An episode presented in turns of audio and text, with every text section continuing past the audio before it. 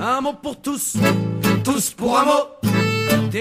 Je ne pouvais passer à côté de ce mot tant redouté de mes concitoyens, et j'ose l'avouer, redouté également de ma petite personne. Non, je ne pouvais m'abstenir de parler de pénurie. Et pour celles et ceux qui découvrent ce terme pas très sympathique, j'en rappelle aussitôt la définition. Manque total ou presque total de quelque chose de nécessaire. On ne retiendra que le côté manque de quelque chose. Quant à la notion nécessaire, on y reviendra peut-être un jour au détour d'une autre chronique.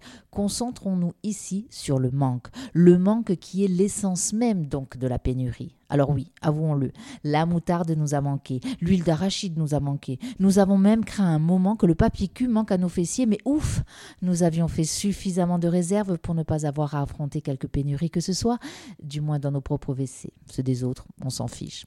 En ce XXIe siècle, la pénurie a pris une autre tournure. Brandie telle une menace pesant sur nos pauvres sociétés libérales, elle est devenue l'arme d'assouvissement des peuples civilisés. Attention, pénurie annoncée de médicaments, de chocolat, d'électricité, de gaz, d'essence, de neurones. Alors nous tremblons. Comment affronter ces pénuries de médicaments, de chocolat, d'électricité, de gaz, d'essence, de neurones? Car si certains éléments sont aisément remplaçables ou évitables, il en est d'autres par contre.